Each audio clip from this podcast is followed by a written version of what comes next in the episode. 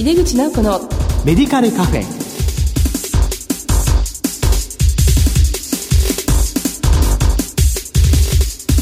こんばんは。帝京平成大学薬学部の井出口直子です。この番組は医療を取り巻く人々が集い語らい情報発信をする場です。今月の特集テーマは地域を支えるフォーミュラリーです。医療機関で使用する標準的な薬剤選択のリストであるフォーミュラリーは薬物治療の選択にあたり有効性や安全性だけでなく経済性も考慮しています。ジェネリック薬品の使用促進のみならず医療費適正化そして医療の質を上げるという手段として今徐々に広まりつつあります。前回はフォーミュラリーを病院経営の視点でお話しいただきましたが今回は地域性を主眼に置いてお話を伺ってまいります。この後ゲストにご登場いただきます。どうぞお楽しみに。入れ口直子のメディカルカフェ。この番組は武田手羽の提供でお送りします。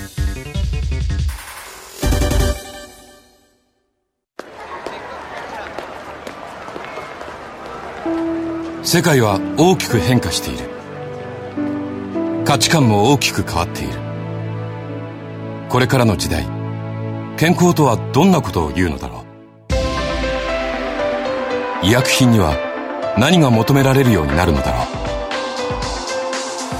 一人一人に寄り添いながら価値ある医薬品を届けたい私たちは武田手羽です改めまして、帝京平成大学薬学部の井出口直子です。地域を支えるフォーミュラリー特集の2回目です。今回は地域医療を支えるフォーミュラリーを目指してと題してお送りします。今月のゲストは昭和大学統括薬剤部長の佐々木忠則さんです。佐々木先生、どうぞよろしくお願いいたします。よろしくお願いいたします。はい。えー、前回はあの、昭和大学病院さんにおける、まあ、フォーミュラリーをどのように構築されているかとか、ポリファーマシー対策などについて、えー、いろいろ考えをお聞きしました。まあ、今回はその地域連携のことをお聞きしたいんですけども、今あの、昭和大学さんでは現状どのようなお取り組みをされていらっしゃるんでしょうか？えー、正直申し上げて、なかなか地域へのフォーミュラリーっていうのを進めるのは、なかなか難しい問題を抱えていて、基本的な考え方として、入院中の患者さんが地域に帰っていくときに、フォーミュラリで整えて返すっていうのができるんですけど、現在外来でかかっている患者さんたちがフォーミュラに切り替えていくってなかなか難しいっていう問題が持っています。でですから、最初からあの、実は地域連携っていうのを意識していたので、地域の薬剤師会の先生方とですね、定期的な、まあ、交流会を持っているんですけども、その中で昭和大学の取り組みとしてフォーミュラリを進めるというのは、もう1年ぐらい前からお話はしてきました。で、基本的な考え方としては、地域のフォーミュラリーというのは、昭和大学が策定したものを地域に還元していく。それを地域の薬剤師会の先生方が踏まえて、積極的に切り替えていく。でそのためには、地域の、まあ、医師会の先生方もやはり巻き込まないとなかなか進まないという問題があるので、今現在としては昭和大学が策定し、それらを地域に還元するための工夫として、まあ、地域の薬剤師会の先生方の協力のもと進めていこうと考えています。そうすると、その情報共有するような場というのは何かこう定期的に持っていらっしゃるんですか？地域の連携会議っていうのを月に1回やってます。その中で、はい、例えばポリファーマシー対策もやりますし、フォーミュラリの推進、どういう薬剤をどういうふうに、えー、選定をして、どういう目的でその薬を選んだのかということをしっかり踏まえないとですね、なかなかフォーミュラリって進まないと思うんですね。だからそれが単にそのジェネリック薬品の推進ではなくて、やはり、えー、この前申し上げたように、まあ医療の適正化を図るための、標準化を図るための医薬品の使用促進をかけるというのは、連携がすごくキーになっていくと思います。はい、あの、まあ、昭和大学病院さんがどういう理由でこういうフォミュラリーを選定していったのかということを、はい、まあ、地域の薬剤師、はい、それからドクターですよね、理解していただくようなものが会議という、連携会議ということですよね。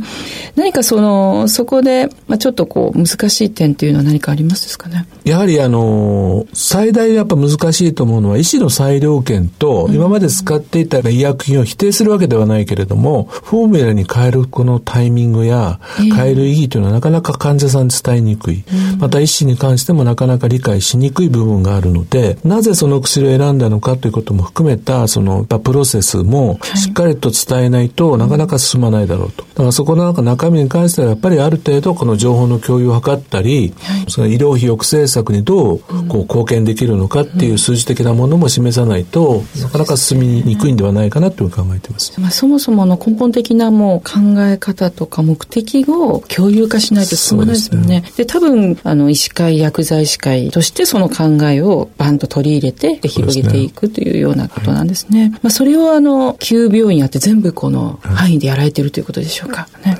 えっと、まだその関連病院すべてではできていないんですけども、まず超大学病院を中心に、地域の考え方としてはまず考えたのは関連病院もあるので、その中でも同じようなものを策定し、まあ基本的には同じ役になりますけど、それを各地域でやっぱり広げていくっていう形を考えていて、現在まだすべての病院に行ってないんですけども、基本的に昭和大学病院が牽引する形で関連施設も広げる。これも一つの地域フォーミュラリーのあり方かなというふうに考えています。かなり長期的な計画を持って進めてらっしゃるんですね。はい、あの、やはり医療の質を上げるということも非常にこのフォーミュラリーというのは大きな目的になっていると思うんですけども、この急性期医療とこう地域医療で、ま、さき先生がおっしゃったように今までずっと外来でやってた、まあ、慢性の方を変えるってなかなか難しいということであったんですけども、うん、連携が重要となる特に疾患としてはどのようなものが考えられますでしょうか？えー、やはりあの、急性期を出してからの治療っていうのは、ある程度退院時にお薬をある程度整理して出せるんですけども、まあ、それ以外に持っていた持参したお薬に対してどう介入をかけるかっていうのは、主荷の問題とか、その多価受診の問題も出てくるので、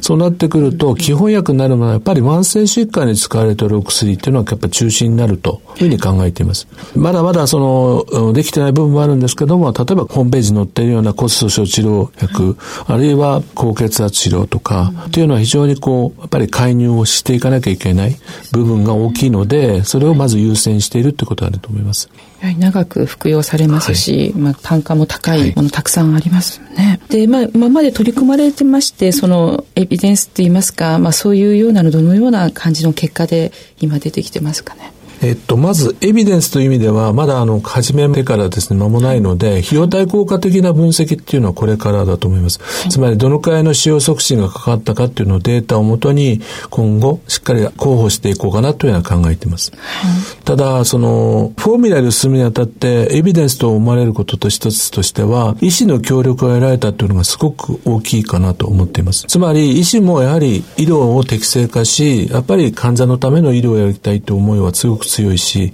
なかなかその専門領域の先生に、例としては、循環器の先生に、この ARB を使ってくださいっていうことに対しての理解をどう得られるのかなということで、部員の中からも非常にこう、危機感を持っているっていうのがあったんですね。だけども、えー、実際その医師と協議して、循環器なら循環器の先生と、薬剤部がこういう選択をして、エビデンスから基づいてこういうのを選択しましたと思ってった時に、医師が納得をしてもらえた。ただし、その裁量権の中で、その、私の中の考え方として、標準薬っていうのは標準的な治療をするんですけども、標準的な治療をやっていても、やっぱり十分な治療効果が得られない群っていうのはあるわけじゃないですか。はい、そういう意味では個別化になっていく。うん、その個別化の部分に専門性はあるけれども、はい、多くの患者さんはやっぱり標準的な治療で十分コントロールできるだろうということ。そこに対して合意が得られたっていうのは、エビデンスといいますか、うん、非常に我々のやっていく仕事を進める上での後押しになったことは事実。こういうエビデンスはやっぱり大きいのかなというふうに思っています。今ね、先生がおっしゃったことはやっぱり結構すごいことだなと思いました。あれ処方するのは医師ですので、まあそれはなんで俺が自由にできないのかみたいな。で、そこを、まあ、薬剤師が先生こういう形でというのをきちっとご理解していただくような、まあコミュニケーションを捉えてたということですかね。そ、ね、のきちっとしたこの根拠を持ってですね。で、まあ標準化のところに納得していただいて、はい、それプラス、まあ先生方の個別化もあるんですよということで、専門性を発揮していくということなんですね。あともう一つ、治療コストっていうのは医療経済的な考え方で少し考えていることがあって、えー、直接フィーって考えると、薬価で安いものを使うということは非常に意味があるんですけど、えー、一方で、えー、費用対効果分析ってなると、はい、例えば血圧を抑えることによって、下げることによって、心血管系のイベントがどのくらい起こんなくなったかっていうのは、長期的に見なきゃいけないっていうのがあるんじゃないですか。はい、その中でトータルで2年間で発症するまでの投じられた医療費が、従来の比べてやっぱり抑制がかかれば、それはやはり医療経済的には非常にメリットがある。そういう考え方はやっぱり考えていかないと、やはり医療経営というのか、あるいは日本の医療経済の考え方、保障費の問題、いろいろ考えてる中では、すごく意味があるし、そういうエビデンスを作っていかなきゃいけないかなっていうのを考えて。あなるほど。その、今出てる薬っていうことの経済コストだけじゃなくて、先々のね、患者さんのイベントを抑えるということですね。まあそういう意味では、すごくその患者さんの QOL ですね。こういうものを重視しているということで、はい、他にもその患者さんの QOL を重視した何かポイントみたいのは何かありますですか？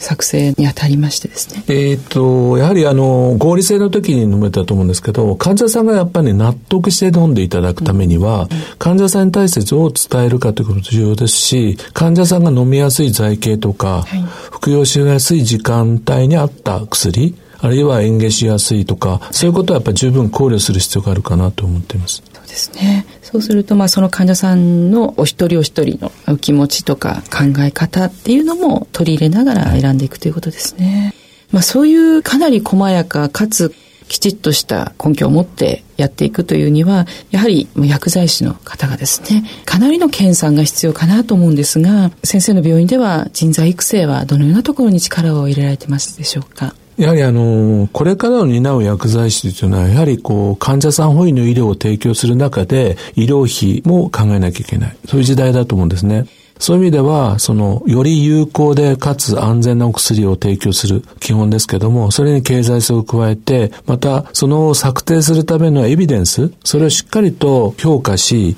それを推奨できるための説明責任とか含めた、その、まあ、幅広い知識と、やはりその策定までのプロセスを重視した医師への伝達、それがしっかりできなきゃいけない。最後にやはり患者さんに対して、やはりそのエビデンスに基づいた説明と、まあ、同意と言いますか、えー、患者さんに納得して飲んでいただくための薬を十分に説明をできるような薬剤師であってほしいかなと思っています。はいね。今、あの、先生全体でこう200名ぐらいの薬剤師の方が、まあ、部下でいらっしゃるということですけども、まあ、教育としてのその、キャリアパスみたいなものとかは何かあるんでしょうか？まあ、小大学の特徴でありますけど、パスは今一生懸命作っていって、キャリアパスは重要だと思っています。で、その中の、まあ、前段って今準備しているのが、もうすでに10年間の蓄積していますけど、レジデンシープログラム。はい、えー、卒業教育にすごく重点を置いてます。で、卒前からはもうすでに病院薬剤部の方で、学生の教育は全、えー、小大学オール薬学生は実施を受けているに加えてですね、卒業の教育で今、来年からこの2年のプログラムが走ろうとしています。で、1年間のプログラムが10年間経過している中で、やはりその人材をいかにあの薬物治療に特化したえー、薬剤師を育成するってことをやっています。その中で担っているのがやっぱり教育なので、はい、えー、現在は、えー、薬剤部の中にいる薬剤師はやはり教育というところもしっかりと踏まえた、うん、あ人材を育成していくっていう方向でやっています。ですから、レジデントがいて、プリセプターがいて、まあ、その上にシニア薬剤師がいて、最後はサブディレクター、という形になってるんですけど、はい、そこにやはり屋根柄方式と呼んでるんですけど、それぞれがその直近のですね、上長にからですね、指導を受け、はい、まあ、そのアウトカムといいますか、うん、成長していくプロセスをみんなで測りながら進むということをやっています。ですか？あの、昭和大学さんは、あの、学生の実務実習も全員昭和大学病院さんでやるということで、もう卒業でされる前にもうかなりその薬学生の質がこう高まって、で、まあ、特に医療系のね、大学でいらっしゃいますから、あの、いわゆるチーム医療っていうのも徹底的にね、教育されてると思うんですけども、やはり病院にいらっしゃる薬剤師さんは昭和大学のご出身の方が多いんですか？そうですね。やっぱり昭和大学の出身の薬剤師が多いです。そうですか。そうすると、こう、多職種とのコミュニケーションっていうのも非常にこうスムーズにそうですね。あの、学生時代から、あの、医師、看護師と交流する場が多いので、そういう意味では、えー、非常にこう仲間意識が強いかなというので、うん、そういう意味でのチーム医療っていうのは実践できてるのかなというふうに感じています。はい、そうですか。まあ先生、今後ね、時代が求める薬剤師像というのはどのような形で描いていらっしゃいますでしょうか？えー、の期待も含めて 申し上げると、えー、やはり薬剤師がこれから、まあ、どうやってあの活躍する場があるかというとやはり医療現場であればやはり薬物治療中心だと思うんですね、はい、だからフォーミュラリであってもポリファーマシ対策であってもやっぱりその薬物治療そのものを薬剤師がしっかりと評価してより適正な医薬品の使用に向けて活躍するっていうのが非常に求められているのが一点、はい、あとはやっぱり大学病院ですのでちょっと特殊でありますけどやはり急性期から慢性期に至る非常に幅広い、えー、領域が求められているのでやはりそういう意味では、急性期から慢性期に至るまでの全ての領域に関してまあジェネラリストという表現をしていますけど幅広く知識、はい、あるいは技能を発揮できるということが重要だと思っています。その上にですねやはりまあ専門領域となればがん専門とか、はいえー、あるいは ICU で活躍できる、あるいは救急医療で活躍できるような薬剤師っていうのが、あの、特化して、えー、求められてくるんじゃないかなと思って、今、一生懸命人材育成に取り組んでいます。そうなんですね。あの、病院薬剤師ももうジェネラリストであることがまず前提で、その上に積み上げとしての専門スペシャルっていうことでしょうか。はい。まあ、それはかなり勉強しなきゃいけないですよね。でも、きっとね、先生がお尻叩かなくても皆さん自分からやってらっしゃる。はい、素晴らしいと思います。あの、これを聞いているのは薬剤師の先生がやっぱり多いんですけども、あの、それは、あの、病院の薬剤師も薬局薬剤師も聞いていますが、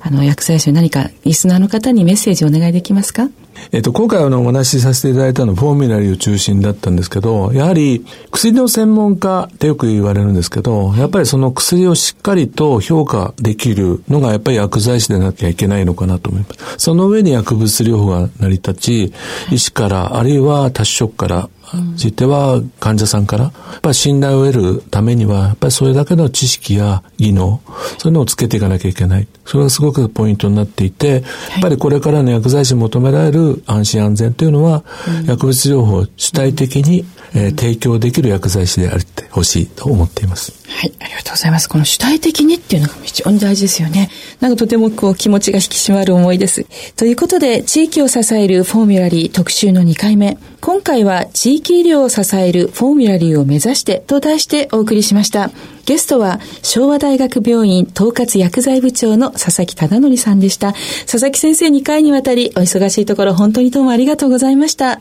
ありがとうございます。世界は大きく変化している。価値観も大きく変わっている。これからの時代、健康とはどんなことを言うのだろう。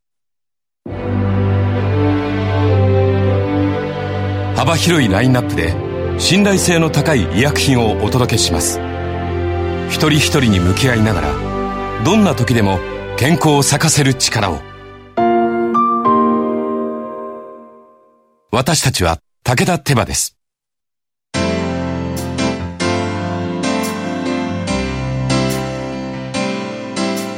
2回にわたり佐々木先生のお話をお送りしました佐々木先生は今地域フォーミュラリーの発展に尽力されていらっしゃいますがそれに欠かせないのが薬剤師です。薬剤の評価ができそれを医師や患者さんに納得してもらえる力のある薬剤師の育成にも今力を注いでいらっしゃいます。さてこの番組は放送後でもラジコのタイムフリーやポッドキャストでお楽しみいただけます。ラジコはスマホやタブレット PC さらにはスマートスピーカーなどからラジオ番組をお聞きいただけるサービスです。リアルタイムはもちろん放送後も1週間以内の番組はお聞きいただけます。毎月第2第4水曜日夜8時40分から放送中の井出口直子のメディカルカフェ。次回は2月13日の放送です。それではまた帝京平成大学の井出口直子でした。井出口直子のメディカルカフェ。この番組は武田手羽の提供でお送りしました。